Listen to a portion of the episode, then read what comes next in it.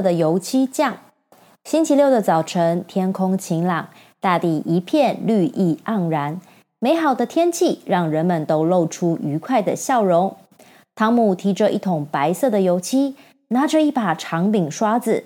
他把要粉刷的围墙看了看后，脸上没有一点笑容，一颗心像是沉到谷底似的。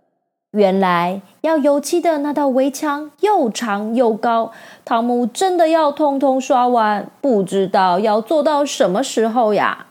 汤姆突然觉得活在这个世上真没意思，总是要勉强自己做一些不愿意做的事。他叹了口气，不情愿的把刷子沾了沾油漆，在围墙上随便刷了两下，然后坐在路边的木桶上。呆呆的望着那道围墙。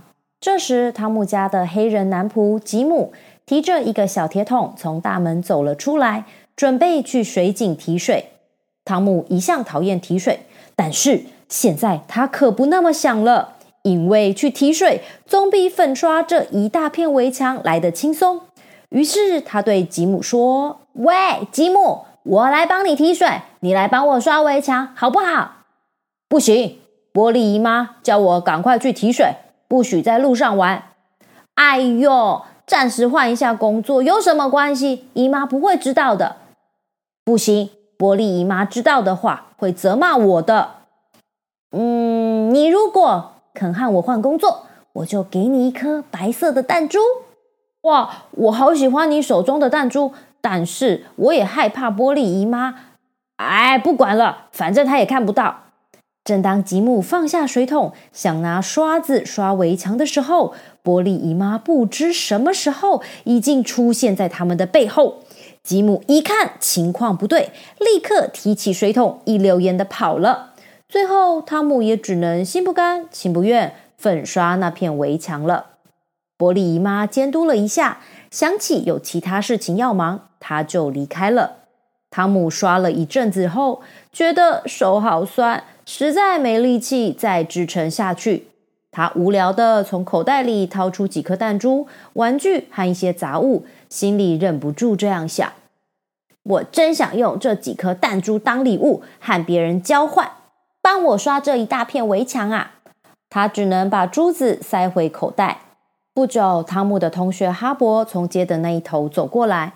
汤姆拿起刷子，假装很陶醉的在刷油漆，完全没有注意到哈勃的出现。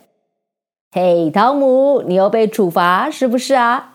哈勃一面咬着苹果，一面幸灾乐祸的问：“哦，原来是哈勃啊！你是什么时候来的？我都没有注意到你的出现。”“哼，我正要去游泳，你想去吗？”“啊，算了，我看你还是继续工作吧。”你说工作是什么意思？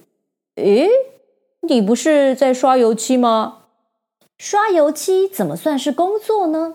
这是一件超级有趣的事情啊！你应该无法体会的啦。刷油漆真的很有趣吗？当然啦，不是每个小孩都有机会可以粉刷墙壁的呢。汤姆一面得意的说，一面不停的刷着墙，然后后退几步。欣赏欣赏自己的杰作，再把不满意的地方刷几下，表现出一副沾沾自喜的样子。哈勃在一旁看得出神，终于情不自禁地说：“喂，汤姆，你也让我刷刷看好不好？”汤姆知道自己的妙计快成功了，但他还想吊哈勃的胃口，就说：“不行，你要知道，我姨妈很重视这道围墙。”我想，没有任何一个小孩能够把它刷的比我刷的还要好看嘞！真的吗？我才不信呢！你就让我试试看吧，哈勃。我很想让你刷刷看，可是我的姨妈一定不会答应。连我弟弟西德想来刷围墙都被他轰走。万一你刷坏了，要怎么办？汤姆，我一定刷的比你厉害！拜托你让我试一试。我给你半个苹果，好不好？不行，我怕。那我给你一整个苹果，怎样？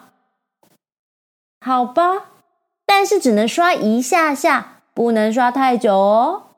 汤姆勉为其难似的放下刷子，接过苹果，坐在大树下的木桶上啃着苹果，而哈勃却在大太阳下刷着围墙。一开始，哈勃气得兴高采烈，后来渐渐感到疲累时，其他的孩子刚好围拢过来。其中一个女孩也很有兴趣，想刷油漆。她送给汤姆一个新风筝，当成刷油漆的交换条件。后来，汤姆的另一个同学也把小刀送给他，换来油漆墙壁的机会。许多孩子陆陆续续加入刷油漆的工作。没想到，这群镇上的孩子们都被汤姆骗去刷墙，而且还要用他们心爱的东西交换，才能获得刷墙的工作呢。当天下午，墙壁很快就刷完了。汤姆还收了一大堆礼物，有一把假钥匙，一条套狗用的皮圈，一把小刀，一些绿色透明的玻璃，一个新风筝，当然还包括吃到肚子里的那个苹果。汤姆虽然一直在阴凉的地方休息，但是他却用聪明的头脑，让那些孩子帮他把围墙粉刷完毕，而且还刷了三遍呢。要不是油漆已经用完了，说不定全镇上所有孩子的心爱玩具都要被汤姆给骗光了。从刷油漆事件，汤姆发现了一个很有趣的道理，就是得来不易的东西总是珍贵的。